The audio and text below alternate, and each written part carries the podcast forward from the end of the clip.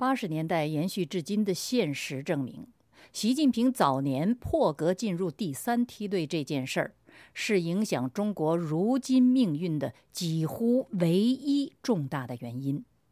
面对未来的中国而言，其决定性的影响将超过毛泽东以来历届中共最高领导人的影响。所以，对这一个历史事实的重要性的评价，无论如何强调都不过分。自由亚洲电台，北冥非常时，我是主持人北冥。这一集，我们在前述的基础上解析习近平权力路上第二阶段的特征。首先，我们来看看习近平这个种子选手的政治身份的特征。大量资讯显示，习近平作为中粮之后，在八十年代中共锐意改革的局势中，被划在改革新秀的队伍里。可以为证的具体例子是，根据那个时候。中共改革干部任选制度的选拔青年干部的特殊要求，它是完全符合条件的。当时中组部青干局根据上方的指示，要在青年干部中选拔文革中表现好的那些人。所谓文革中表现好，指的是文革运动的逍遥派和抵制者。这一特殊的标准。是中共老人反思文革教训的结果。一九八二年七月三十号，时任中央纪律检查委员会第一书记的陈云，在中共政治局扩大会议上首次提出要清理三种人。这三种人，是指文革期间第一造反派起家的人，第二帮派思想严重的人，第三。打砸抢分子。两个月之后的九月二十三号，他与当时的中央党校书记王震谈话的时候，再度强调要警惕三种人。他进一步指出，只要中组部、中央党校、中纪委这三家管干部的机构把好关，三种人就上不来。清理三种人，于是成为文革结束后中共党内拨乱反正和人事调整的一项政治运动。主持这场运动的是党内坚决反对文化大革命的一脉人马，以邓小平、陈云和胡耀邦为首，目的是防止改革开放的各项大政方针被这些文革分子翻案。所以，清理三种人也是中共改革开放的一项重要措施，它必然要与中共未来的干部政策挂钩。一九八三年，胡耀邦五月在中共六届人大座谈会上提出中共干部第三梯队的概念。六月，陈云在中央工作会议上肯定了这个提法。并要求趁着老一辈还在的时候，把这第三梯队建立起来，以此来避免三种人翻天。陈云强调说：“这是党和国家的大计。”中组部青干局当时执行这一指示的官员严怀认为，念念不忘造反派，设立青干局，建立第三梯队，结为防止三种人翻天。这代表了绝大多数老干部根深蒂固的观念。严怀又说：“文革后几十年，第二代领袖时刻牢记造反派，生怕这些文革残余势力翻天，这是变相的阶级斗争为纲。”我们说，确然，这一指导思想虽然旨在接受文革的教训，但是并没有超越党派的意识。当然，也就不可能排除自己的后代就是红二代为主体的北京红八月暴力运动的红卫兵，而只是排斥那些整治批斗老干部的造反派。我们要知道，那些红卫兵当年在北京的系列杀戮行径，与三种人之一的打砸抢分子的行径相比，不是一个级别的。然而，毕竟。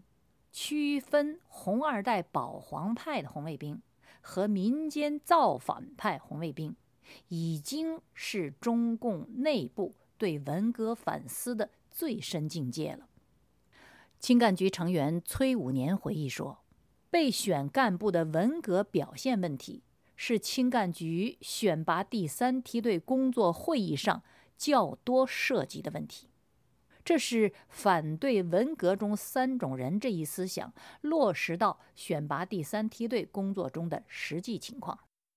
了解了这段背景，我们回过头来看习近平。习近平的出身和遭遇决定他属于保皇一派。不过，比起老兵，也就是保皇派所属的老红卫兵，他当时年纪尚小。虽然他仍在军队高干子弟学校八一中学就读。但在老兵们发动的北京红八月暴力运动期间，他只有跟着老大哥们跑龙套的份儿，尚没有能力和机会直接参与。而作为文革前就受难的干部子弟，他后来在梁家河插队期间，还站在了中央文革四人帮的反对者的一面。所以在中共党内文革反思结论中，他属于表现最好的一类人，是文革中受迫害的老干部的后代，而非整治老干部的造反派。这种政治身份加上他在地方上的苦干作风。习近平从政早期，也是改革开放初期就被中共党内的改革派看好，并被持续的关注和加持，这不是偶然的。他的周围是一批上至邓小平、陈云、胡耀邦、习仲勋、李锐老一辈，下至具有自由主义观念的少数红二代在内的党内外改革势力。不过，虽然如此，由于中共地方权力机构对最高当局这种空降干部破格提拔的做法的抵制，也是由于太子党在福建一带的表现和口碑欠佳，习近平权力路之初的升迁并不顺利。头十年的八十年代，他从基层县团级干部晋升到省部级，期间经过三次大跳槽。那是为了躲避不利于他的人事局面。九十年代，他从福建宁德地委升迁到省委时，虽然很努力，依然政绩平平。到了二零零零年中共十五届一中全会前，在中组部按中央规定遴选的三个中共接班人中，中央政治局常委讨论圈定了两位：李克强和习近平。接下来，十五届一中全会召开，时任团中央第一书记的李克强顺利当选中央委员，而时任福建省委副书记的习近平虽然被推荐排入中央候补委员预定入选名单，却名落孙山，按得票率排在第一百五十一名。据政治局常委和大会主席团秘书处讨论，其原因是中央高层没有把意图跟代表们说清楚。此外，代表们对中共高层圈定的人选还敢于坚持批评立场，并进行抵制。两年之后的本世纪二零零二年，中共十六大召开，有政治局常委提议。比照十四大邓小平制定胡耀邦为接班人的模式，选一位五十岁以下的年轻人进入政治局常委，以被重点考察培养。这个意思呢，被当时的江河新、江泽民否决了。江泽民认为，五十岁以下的人还需要更多的历练。于是就有了后来习近平调任浙江省委书记，李克强调任辽宁省委书记之举。这项举荐的推迟和调任，并不影响接班人的圈定，乃是圈定之前的充分的准备。现在我们来看看习近平在期间的态度。习仲勋先生。虽然是习近平党内改革派人望的基础，习近平在公开场合表态，他对此并不以为然。而且他自己在工作上也确实十分努力。权力路上第二个十年开始时，梁家河的旧情依在，群众在他心目中还是举足轻重，造福人民的初衷还在，但是党内人事之争的无情，权力更迭的非程序化，使他渐渐的受益良多。这个本不善言辞，却长于审时度势。行事慎重却才干平平的太子党，在涉及自己未来政治前途的事情上，日益变得谨小慎微。他当初为躲避河北省委书记高阳的阻力，投奔福建省委书记向南。召见结束，正准备在向南的支持和庇护下，在厦门大干一场。转眼之间，向南。这位父亲的老同事、老朋友，经济改革的开拓者，就因为所谓的晋江假药案，被老人帮整治的出局了。大树既倒，他习近平何去何从？刚从河北正定到厦门旅新的习近平，不可能不受触动。这个触动，应当是地震级别的。两年之后的一九八七年。更高级别的官员，中共中央总书记胡耀邦遭整治，被迫辞职，郁郁寡合。两年后去世。胡耀邦不仅与向南一样是习近平父亲的同道和知己，还是习近平家族摆脱另册贱民的恩人。他的结局对当年意气风发、决意从政、放弃随妻子出国机会的习近平，无疑是第二次思想和心灵的地震。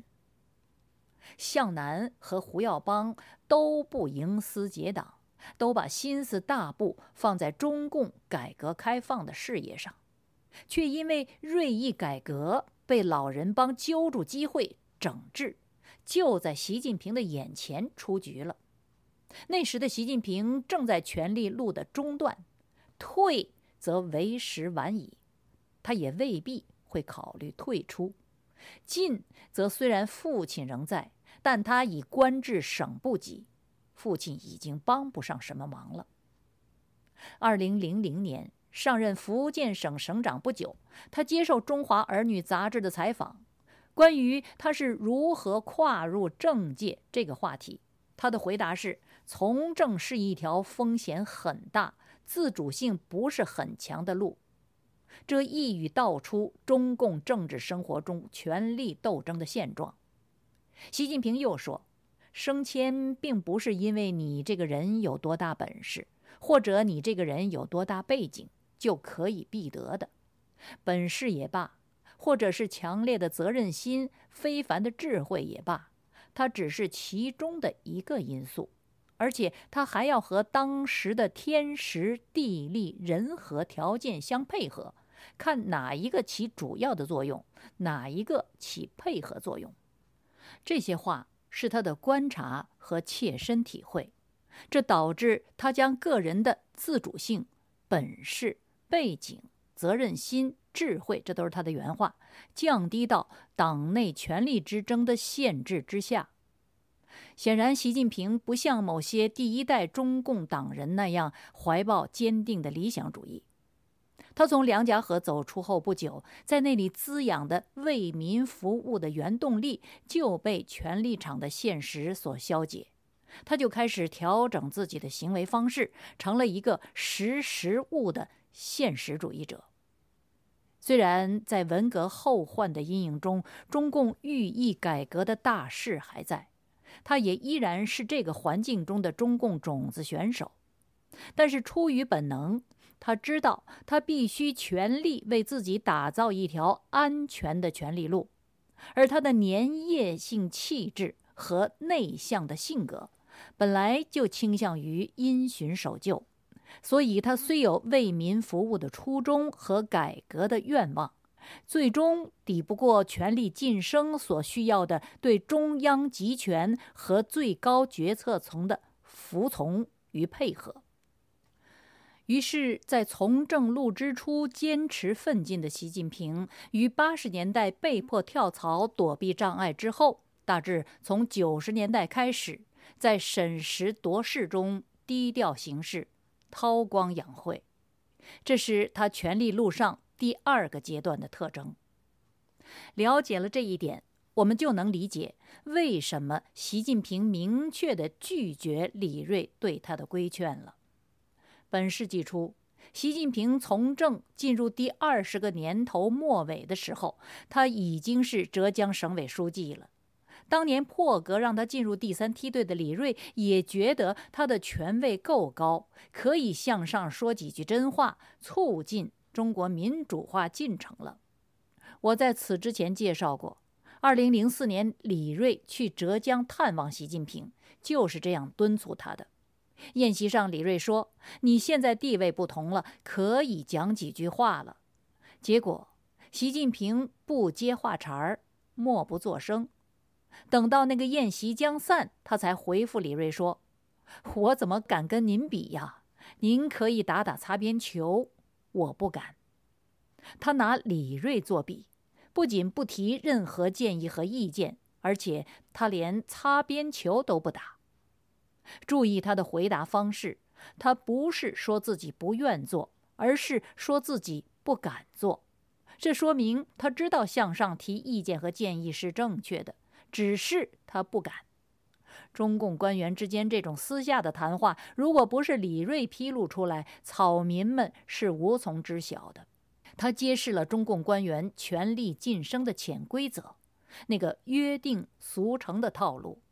习近平从他人的被停职、挨整、权力被剥夺的事实中，体会了中共内部人事斗争的潜规则，并完全认同这个潜规则。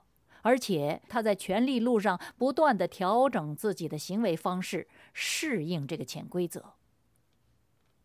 特别需要指出的是，习近平自称不敢谏言的另一个真实的背景，可能是李锐忽略或没有想到的。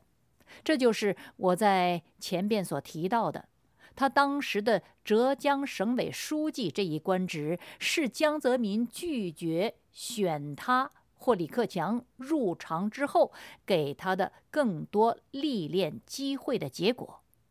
习近平比谁都清楚。历练就是考察，考察期间自己的一举一动都事关前途。他习近平怎么敢有任何犯上之举呢？他不仅不敢，也决意不做。习近平后来终于被立为王储，成为必然的中共最高权力的接班人。然而，这一影响深远的人事变动，并未兑现第三梯队的理想。恰恰相反，它是背叛第三梯队理想和初衷的结果。为什么这么说呢？这一切是如何发生的呢？这个问题，我们下次节目再讨论。这里是自由亚洲电台北冥非常时，我是这个节目的主持人、撰稿人。制作人北冥是北方的北，明天的明。谢谢您收听这个节目，我们下周同一时间再会。